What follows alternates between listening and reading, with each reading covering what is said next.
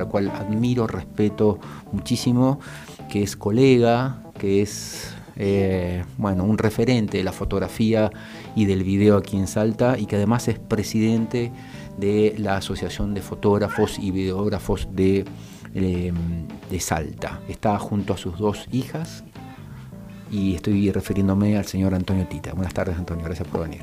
Hola Carlos, buenas tardes, ¿eh? gracias por la invitación, la verdad que muy contento. Así que bueno, acá estamos de, niñero también.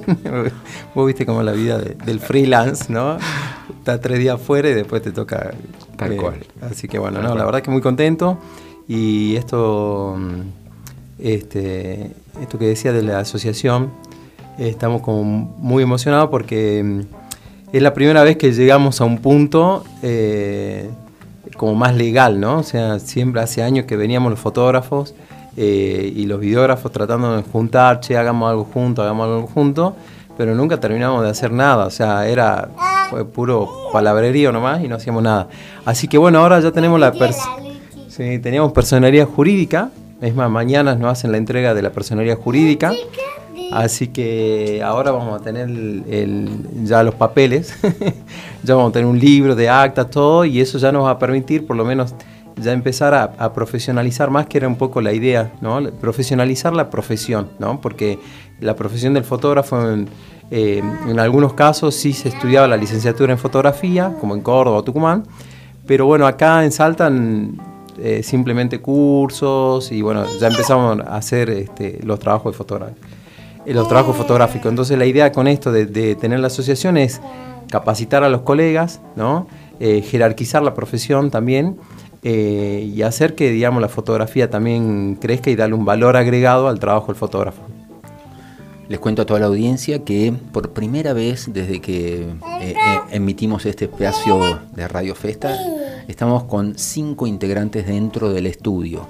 Por un lado, yo eh, tengo el gusto de estar acompañado de mi hijo Emiliano y Antonio está eh, acompañado de sus dos pequeñas hijas. ¿Cómo, ¿Cómo, es el nombre de tus nenas, Antonio? Eh, Jazmín y Lucía.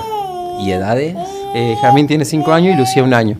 Que Lucía es la que, es la que más habla. es, la que, es la que estás escuchando ahí de fondo, así que... Bueno, ella también nos acompaña hoy, gracias por venir con tu familia y por este día de feriado y de descanso, tomarte la molestia de acercarte a charlar sí, no, bueno, la verdad que yo te agradezco por esto, porque también esto está bueno, eh, porque todavía falta eh, muchos fotógrafos que se enteren que, estamos haciendo esto, porque por ahí fue el del boca en boca, pero hay muchísimos fotógrafos que no conocemos, ¿no? ¿Por qué? Porque no tenemos contacto. La provincia, porque aparte la idea es que sea a nivel provincial, ¿no?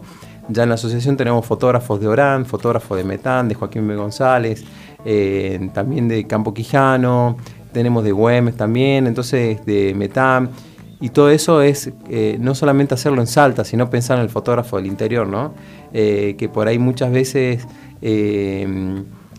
hay muchas cosas que no se entera, como por ejemplo cómo cobrar un trabajo, digamos, ¿no? Entonces, esto es, yo creo que en todas las profesiones, cómo cobrar algo es es difícil y siempre es discutible, ¿no? Eh, pero también está bueno como, como hacer una manera de educación, ¿no? Entonces, y que todos somos iguales, ¿no? Eso, no porque uno esté, no sé, qué sé yo, fotógrafo el gobernador o, esté en otro lado o, cobre más o menos, eh, sea mejor o menor fotógrafo, porque hay fotógrafos que tienen muy buena calidad técnica y quizás ese trabajo lo cobran muy barato, por ejemplo, ¿no? Antonio, vos has sido una de las personas, sin duda, que, a lo largo de estos últimos, podríamos decir, 15 años más o menos, 20 años de carrera tuya aquí en Salta. 17 tengo de fotógrafo, ¿no? Sí. Pero yo venía haciendo video con mi viejo desde los 12 años, ah. ahora tengo 42. O sea que 30, digamos. no sé, 30 de mi inicio como asistente de video. Después, cuando ya tenía 18, empecé con los videos y después, más o menos, hace 17 años arranqué con la fotografía. Bueno, la idea que quería comentar a toda la audiencia es esta, ¿no? De, una persona que ha eh, realmente levantado el nivel y jerarquizado el oficio a través de siempre propuestas innovadoras. en ese sentido hay que reconocer, y creo que, todos tus colegas sabemos de, tu capacidad técnica, de tu capacidad de compartir conocimientos, porque has enseñado muchísimo y de siempre haber elevado la vara de la calidad y, de, del nivel del fotógrafo. ¿no? Así que creo que, todos te debemos un poco ahora y bueno, no por, no por nada sos el presidente de esta, de esta asociación, de este, eh, de este espacio de fotógrafos. Eh, ¿Cuáles son los siguientes pasos? Eh, ya tenemos la personalidad jurídica, ya se está trabajando de manera firme, queremos, me decías recién, llegar a toda la provincia. ¿Cuáles son las acciones concretas que, te gustaría llevar a cabo como presidente de AFOBIP o, todo el grupo de AFOBIP? Mira, buenísima la pregunta porque uno cuando empieza con un proyecto, por ahí sueña con muchas cosas, ¿no? Y, y eso está buenísimo, pero también hay que ser real y a ver qué cosas podemos llegar más rápido, ¿no? Porque si uno ya ejecuta pequeñas cosas, ya puede llegar a lo grande. Si no hace nada, no va a poder llegar nunca a lo grande, ¿no? Entonces, eh, lo primero, eh, sobre todo, es empezar a hacer capacitaciones, ¿sí? Eh, para los socios y para los que no son socios, ¿no? Porque para estar en la FOBI vos tenés que ser socio. Si sos socio, tenés beneficio y si no estás, no va a tener algunos beneficios, porque ahora, ahora que ya teniendo la personalidad jurídica, tenemos hablado como muchos proveedores de fotografía para que, eh, no sé, podemos pedir descuento, con algún código de descuento para comprar cosas y esas cosas, que eso está buenísimo, ¿no? Y después también, eh, bueno, lo que es capacitación, ver el tema de descuentos, ¿no? Eh, y, y, eso por ahora en un principio. La idea es hacer como un congreso fotográfico a nivel regional, ¿no? Pero todavía no tenemos, o sea, primero vamos con las capacitaciones chicas aquí y después vamos a pensar a medida que vamos obteniendo la experiencia de organizar cursos y eso que ya varios tenemos, pero la idea es sí organizar un congreso. Y la idea es que Salta sea un, a nivel de, a nivel de Argentina un polo de capacitación fotográfica, ¿sí? O sea, porque Salta tiene muy buenos eh, técnicos fotográficos, o sea, eh, técnicamente los fotógrafos son muy buenos, entonces eh, lo que tenemos que lograr ahora es hacernos ver, ¿sí? Porque cuando nosotros decíamos, eh, por ejemplo, no sé, hablamos con los mendocinos y era como diciendo, bueno, ya tienen la idea de que Salta es, seguimos en carreta y, y calle de tierra, digamos, ¿no? Entonces la idea nuestra es que Salta sea un polo de capacitación, ¿no? Son las 3 menos 13 minutos en toda la República Argentina. Estamos dialogando en este momento con el señor Antonio Tita, que es fotógrafo, videógrafo y presidente de AFOVIP. Vino con sus dos hijas menores, chiquitas, de 5 y 1 año, que la están acompañando. Y si vos pudieras, si pudiéramos sacar una foto de este momento, es eh, una imagen súper tierna de un papá ¿eh? que sale a dar una entrevista acompañado de sus dos pequeñas y está agarrando botellitas de agua y ayudando y colaborando todo lo que puede para sacar adelante esta entrevista. Em, Antonio, te pregunto sobre esto, mientras le das un poquito de agua a la menor.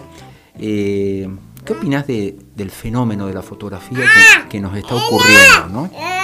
Estimo que también se hace extensivo al, al video, pero cuando yo llegué a Salta y empecé a trabajar allá por por el año 94, 95, me acuerdo que mirábamos mucho a los fotógrafos de Tucumán, de Buenos Aires. Sí, era como el fotógrafo de Tucumán era el fotógrafo, ¿no? ¿Te acordás? Se, traían, se traían de afuera los fotógrafos, los grandes casamientos traían fotógrafos de Buenos Aires o de, está bien, los y, grandes... Y nosotros veíamos la revista, ¿te acordás?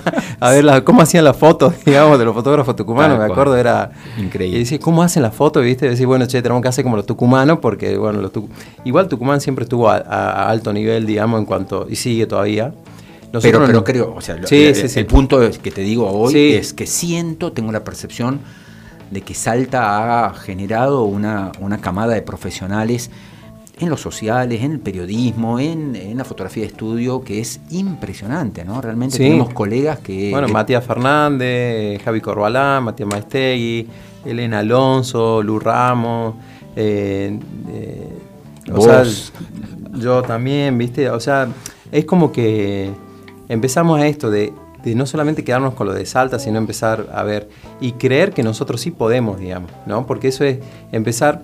Hay una cuestión en el fotógrafo que a veces no creemos lo que nosotros hacemos. Entonces, al no creer lo que nosotros hacemos, no valoramos nuestro trabajo.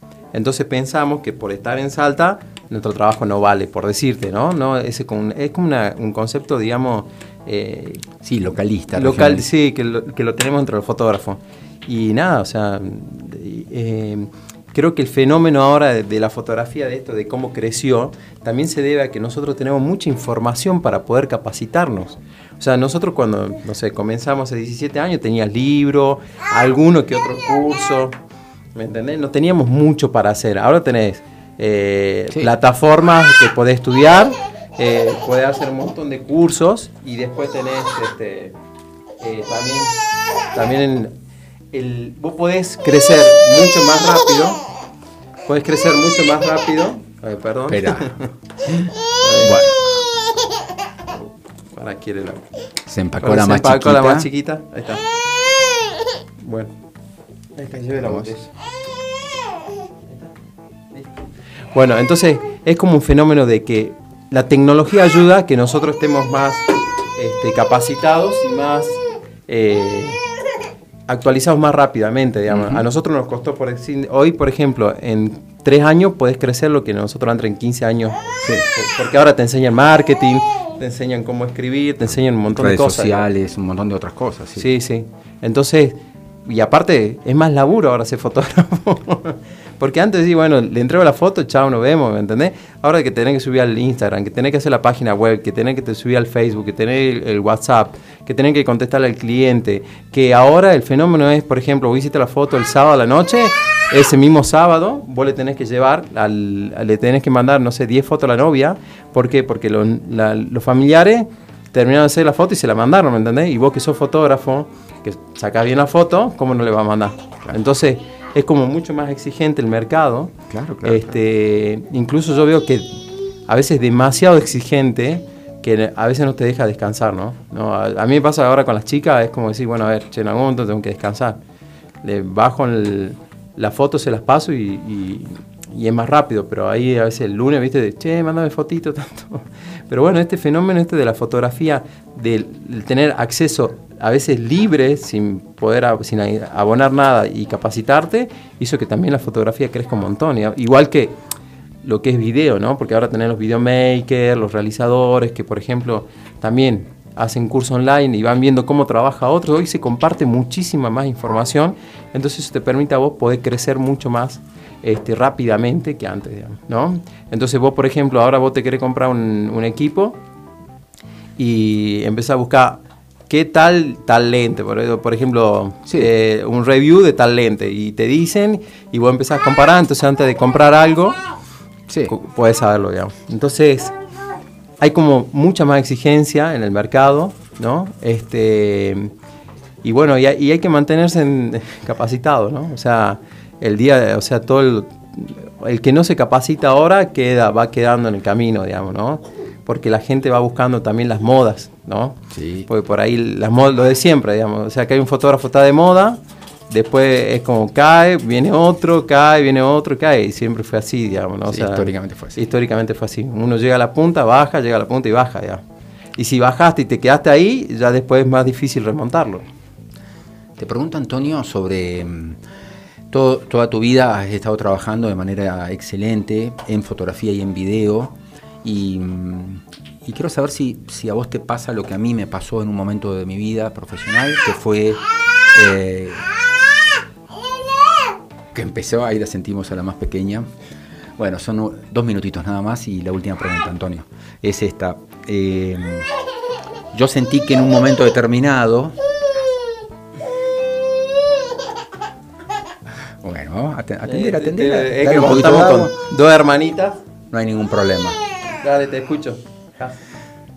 Esta necesidad de, empezar a hacer un trabajo por el solo, por solo hecho de hacerlo y la satisfacción sin esperar una devolución, ¿está bien? A mí me pasó con la fotografía blanco y negro, que después de muchos años de trabajar y esperar respuesta por parte de un cliente, eh, que sí me gustó o no me gustó, eh, empecé a hacer simplemente lo que me gustaba a mí. Eh, ¿Te pasa eso o, te, o, pensás que te puede pasar? Porque siempre estamos, somos rehenes un poquitito, ¿no? Estamos trabajando con la estética y somos un poco rehenes de, de lo que nos dice una pareja de novios, un, político para el cual trabajamos, una empresa a que le hacemos un servicio. Es decir, uno pone parte de lo que a uno le gusta, pero también está esperando que al otro le guste, ¿no?